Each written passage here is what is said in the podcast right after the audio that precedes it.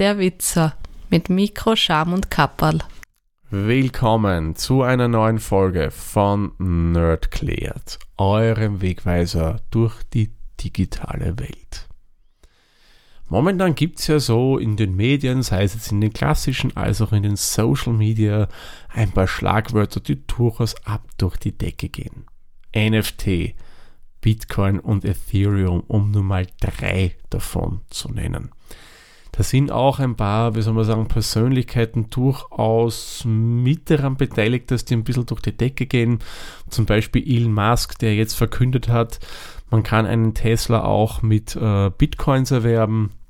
Er hat generell auch was zu Bitcoin geschrieben. Kurz daraufhin ging der Kurs für Bitcoin durch die Decke. Er hat NFTs beworben, wollte damit einen eigenen Techno-Track als NFT verkaufen. Das Interesse wäre gigantisch gewesen und so weiter und so fort. Doch was verbirgt sich hinter diesen ganzen Sachen? Was ist Kryptowährung? Was versteckt sich dahinter? Wie funktioniert das Ganze? Das basiert alles auf einer Technologie, nämlich der Blockchain. Und das ist momentan total im Trend Blockchain. Ja, wenn man sich einige IT-Unternehmen anschaut, die bewerben Blockchain ist die Lösung all unserer IT-Probleme. Wird einmal zumindest vom Marketing her behauptet. Ob dem wirklich so ist, sei mal natürlich dahingestellt. Und ich möchte euch dieses Thema generell mal ein bisschen näher bringen. Was ist die Blockchain? Was ist NFT, Bitcoin und so weiter? Das könnte ich, wenn ich wollte, natürlich alles in einer einzigen Nerd-Klärt-Folge machen. Hätte aber nur zwei Nachteile. A, die Folge wäre ziemlich lang und B, weil das Ganze dann meines Erachtens schon viel zu komplex ist. Da gibt es so viele Begrifflichkeiten, vor allem Blockchain zu erklären. Meines Erachtens ist nicht so leicht, dass man es einfach erklären kann und dann noch ein paar andere Sachen mit dazu macht, weil es ein ziemlich komplexes Thema ist. Darum habe ich mich dazu entschieden, bevor ich es verwirrend jetzt in eine Folge mache, machen wir es lieber Step by Step. Das heißt, wir handeln uns von Folge zu Folge immer ein Stückchen tiefer in die Materie hinein und in der letzten Folge versteht man dann relativ einfach die ganzen Zusammenhänge und wie das dann so funktionieren kann. Darum fangen wir mal ganz, ganz vorne an. Nämlich habe ich mir für heute ausgesucht das Thema Datenbank. Was sind Datenbanken? Und eine entscheidende Frage, ist Excel eigentlich auch eine Datenbank? Warum fangen wir eigentlich gerade mit dem Thema an? Ganz einfach. Und das kann ich euch vorab schon mal verraten. Die Blockchain ist nämlich auch nichts anderes als eine Datenbank. Natürlich eine ganz, ganz spezielle Art von Datenbank. Das ist natürlich auch klar. Aber im Endeffekt ist es nichts anderes. Nur jetzt stellen wir uns einmal die Frage, was ist eigentlich eine Datenbank? Ich würde das Ganze jetzt einmal so erklären, das ist mehr oder weniger eine logische Ansammlung von Daten. Sprich, man könnte das jetzt auch mit einem Möbelstück erklären. Eine Datenbank ist ein Bücherregal. Und in diesem Bücherregal stellen wir Bücher rein. Das sind unsere Daten. Da speichern wir unser Wissen als Bücher im Regal ab. Und so in etwa könnt ihr euch einmal eine Datenbank vorstellen. Viele bezeichnen und verwenden auch Excel leidenschaftlich gern als Datenbank. Und somit kommen wir auch zur zweiten Frage in unserem Titel. Ich kann euch aber gleich sagen, bei Excel handelt es sich um viel, aber garantiert nicht um eine Datenbank, denn das ist eine Tabellenkalkulation. Nur warum wird das immer gern als solches bezeichnet? Das hängt damit zusammen, dass eine Datenbank Tabellen besitzt und Excel besitzt Tabellen, wie wir ja wissen. Und beide, sowohl Datenbanktabellen als auch Excel-Tabellen, werden am Computer in der Software gleich dargestellt. Also auf den ersten Blick für jemanden als Laien sieht das ident aus. Da würde ich sagen, wenn er jetzt eine SQL-Datenbank zum Beispiel sieht, ist er auch nichts anderes als eine Excel-Tabelle. Stimmt natürlich so nicht. Die Technik dahinter ist eine komplett andere, nur die Darstellung ist halt zufälligerweise die gleiche. So, jetzt kommen wir ein bisschen weiter. Datenbank, was ist das? Na, im Endeffekt könnte man sagen, das ist eine Datei. Das Bücherregal, wie ich euch gesagt habe. Und diese Datei beinhaltet mehrere Tabellen. Die Tabellen wären von unserem Beispiel dann die Bücher. Und diese Tabellen beinhalten dann eben Daten. Und das wird dann in Zeilen und Spalten aufgeteilt. Eine Zeile wäre ein sogenannter Datensatz. Das ist in unserem Buch dann auch eine ganz normale Buchzeile. Was jetzt auch noch wichtig ist, das werden wir dann später nämlich noch kurz brauchen, jeder dieser Datensätze hat eine eindeutige Identifikationsnummer. Man spricht hier vom Primärschlüssel oder Primary Key. Das ist so wie eure Sozialversicherungsnummer. Die gibt es auch nur ein einziges Mal. Wird es die öfter geben? Hm, das wäre schlecht, weil dann hätte die ganze Technik ein Problem. Denn würden wir jetzt diesen Primärschlüssel zweimal haben und wir löschen, zum Beispiel der Vierer wird zweimal gespeichert, löschen den Datensatz mit 4, wird man gleich zwei Datensätze löschen. Also ihr seht, den kann es nur einmal geben, wie auch eure Sozialversicherungsnummer. Und wenn wir jetzt so einen Datensatz haben, den splittet man dann auf in unterschiedliche Datenfelder oder man kann das Ganze auch Spalten nennen. Ja, und da drin sind dann die eigentlichen Daten gespeichert. Ja, und jedes Datenfeld hat in der Regel einen unterschiedlichen Typ. Das wäre zum Beispiel ein String. String ist in der IT eine Bezeichnung für ein Feld mit Text. Oder es kann auch ein Integer sein. Integer heißt eine ganze Zahl. Warum es das gibt, das lassen wir jetzt mal so dahingestellt. Es hängt vielleicht auch mit der Speicherung zusammen, aber das muss uns jetzt in dem Ganzen nicht mehr interessieren. Auch noch die vielen, vielen anderen Datentypen, die wir hier definieren können. Das brauchen wir jetzt nicht. Wir wissen, es gibt einen Datensatz, der hat verschiedene Spalten und die können dann unterschiedlichen Typs sein. Tabellen, tja, die können übrigens auch Beziehungen untereinander pflegen. Das ist durchaus wichtig und trägt zu einer wesentlich besseren Übersicht bei. Doch wie finden die ganzen zusammen? Da kommt eben der Primary Key, den ich vorher schon erwähnt habe, wieder zum Tragen. Bevor ich das jetzt versuche in der Theorie zu erklären, habe ich mir gedacht, mache ich das wieder anhand eines Beispiels, weil ich denke, da ist es wesentlich leichter nachzuverfolgen. Gehen wir mal voraus, Datenbank von einem Webshop. Was muss ein Webshop von uns wissen? Der muss natürlich mal unsere Anschrift kennen, weil sonst kann der Händler, die Händlerin uns die Artikel ja nie zuschicken. Somit habe ich eine Tabelle A. Da sind meine Adressdaten und die der anderen Kunden erfasst. Jeder Kunde von uns hat eine eindeutige Kundennummer. Das wäre der Primärschlüssel, der Primary Key. Jetzt gehen wir einkaufen in dem Webshop und geben jede Menge Artikel in den Warenkorb hinein. Der Warenkorb, das wäre unsere Tabelle Nummer B, also Nummer B, Tabelle B. Jetzt können wir da jede Menge Artikel reingeben, nur woher soll denn der Webshop wissen, dass ich das bin, dass diese Artikel zu mir gehören. Das ist ganz einfach.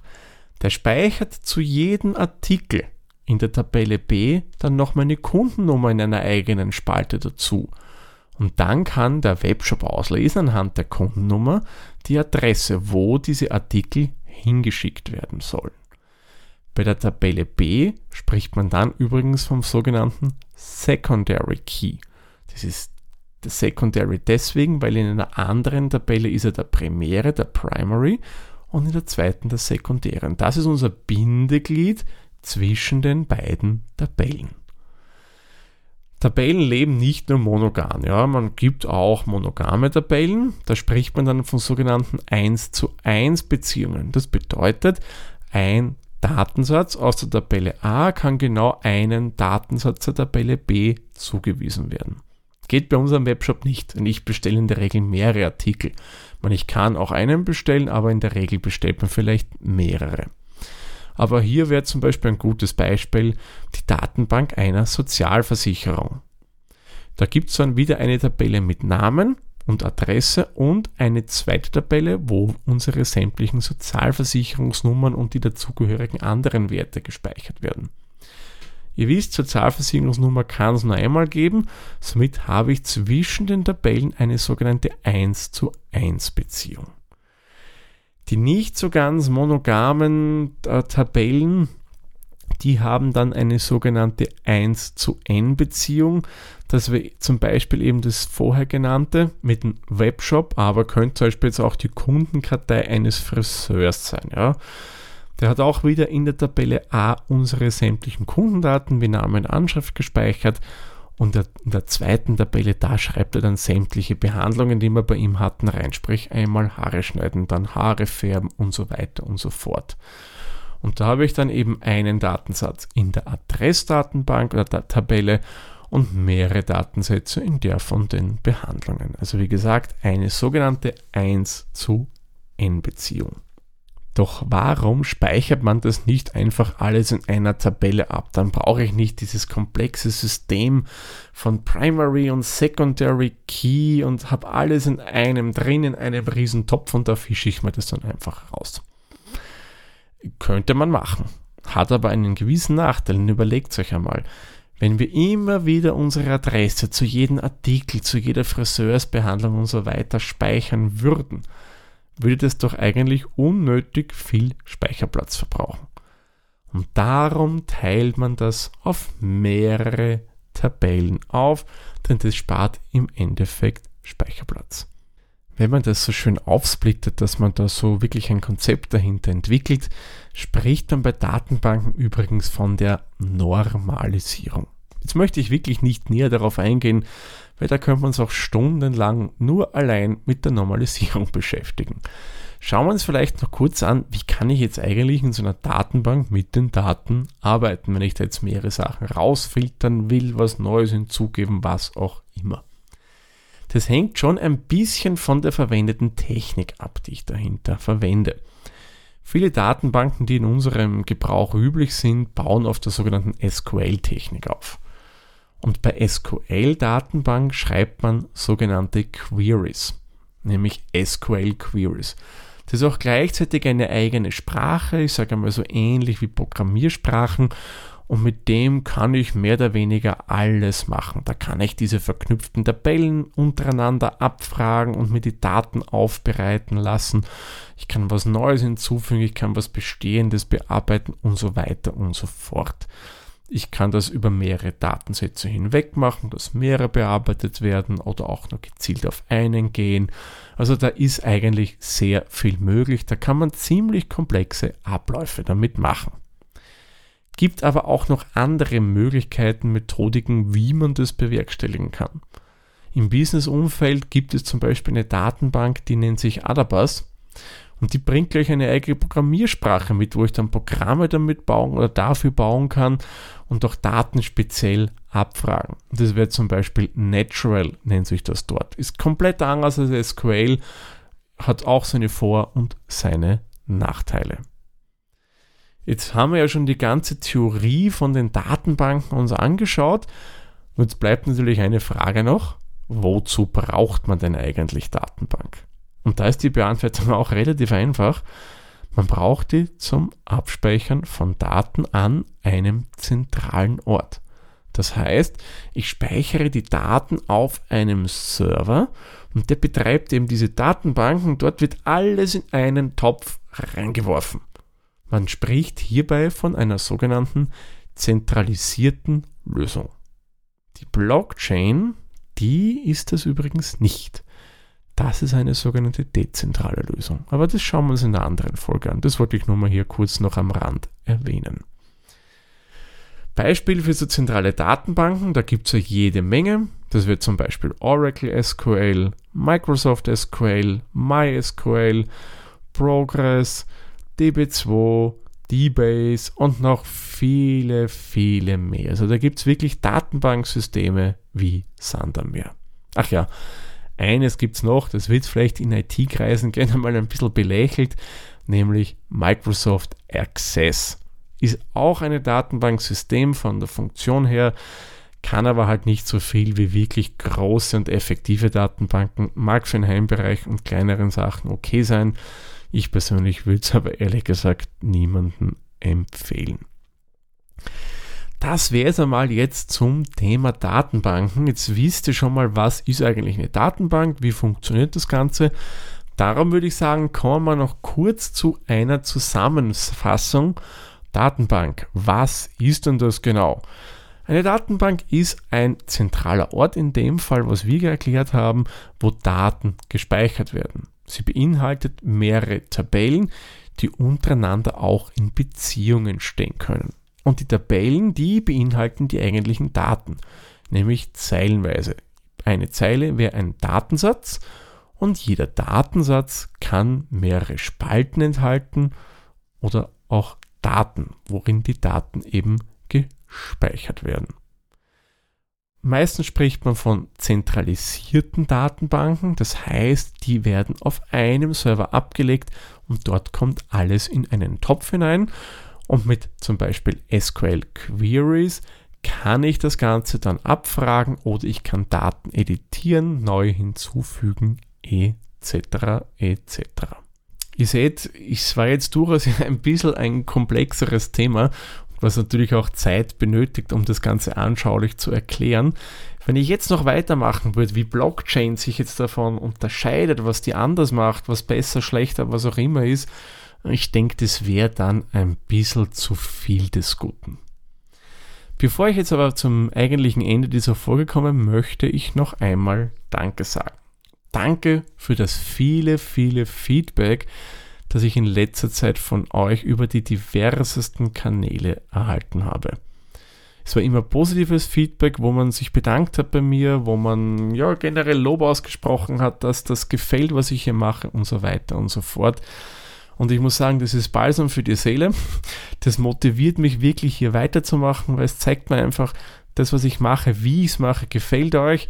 Es hilft Leuten weiter, diese komplexe IT oder diese digitale Welt zu verstehen. Und genau das ist es, was ich ja mit Nerd klärt erreichen möchte. Ich möchte haben, dass man einfach die Scheu ein bisschen vor diesem komplexen System verliert, dass es nicht irgendwie eine geschlossene Sache von Nerds ist. Nein, jeder soll sich meiner Meinung nach in dieser Welt zurechtfinden und Dinge, Begrifflichkeiten einfach und gut verstehen können. Besonders gefreut hat mich übrigens auch, dass ich sogar persönliches Feedback erhalten habe. Also nicht nur über die üblichen digitalen Wege, sondern auch persönlich, nämlich auf der Arbeit. Ich wusste ehrlich gesagt nicht, dass man mich auch im Kollegiumsbereich hört, also Kolleginnen und Kollegen, die mit zuhören. Und ja, hat mir cool gefallen, weil da hat man wirklich mal ins Auge geschaut und gesagt, hey, cool Thomas, was du da magst. Das freut mich auch wirklich sehr. An dieser Stelle an alle Kolleginnen und Kollegen, die mit mir gemeinsam bei einem Maschinenbauunternehmen in Mödling arbeiten, schöne Grüße, freut mich, dass ihr hier dabei seid. Was natürlich für euch und für all anderen Nerdklärt Hörerinnen und Hörer gilt, wenn euch ein Thema interessiert, schickt mir das, sagt mir das, wie auch immer, nehmt zu mir einfach Kontakt auf und sagt, Thomas, ich verstehe das Thema nicht so ganz, könntest du das mal bringen? Mache ich gerne, also Input ist immer gerne hier gesehen. So, einen Punkt hätte ich noch und dann machen wir wirklich den Sack für die Folge zu, weil ich glaube, jetzt ist dann schon lang genug. Wenn ihr mal so ein bis zwei Minuten Zeit habt, würde mich wirklich sehr, sehr darüber freuen, wenn ihr die von mir online gestellten Podcast-Episoden mal weiterempfehlt. Jetzt bei euren bevorzugten Social-Media-Plattformen, sei es Facebook, LinkedIn, Twitter, Instagram, wo auch immer ihr euch herumtreibt. Wenn ihr das einfach mal postet und schreibt, hey Leute, hört's mal rein, ist ein cooler Podcast. Würde mich echt drüber freuen. Und wenn ihr noch ein bisschen eine Minute mehr Zeit habt, wäre es cool, wenn ihr mich mal bei Apple Podcast oder anderen Plattformen, die dieses Projekt führen, bewerten könnt. Fünf Sterne, kleiner Text dazu, wäre eine echt eine feine Sache, würde mich wirklich riesig drüber freuen. So, jetzt ist aber genug. Jetzt machen wir den Sack für diese Folge zu. Ich sage wie immer, vielen lieben Dank fürs Zuhören. Bis zur nächsten Folge. Tschüss, Servus, viert euch. Dieser Podcast wurde produziert von Der Witzer. Nähere Informationen zur aktuellen Folge sowie weitere Podcasts findest du unter der-witzer.at.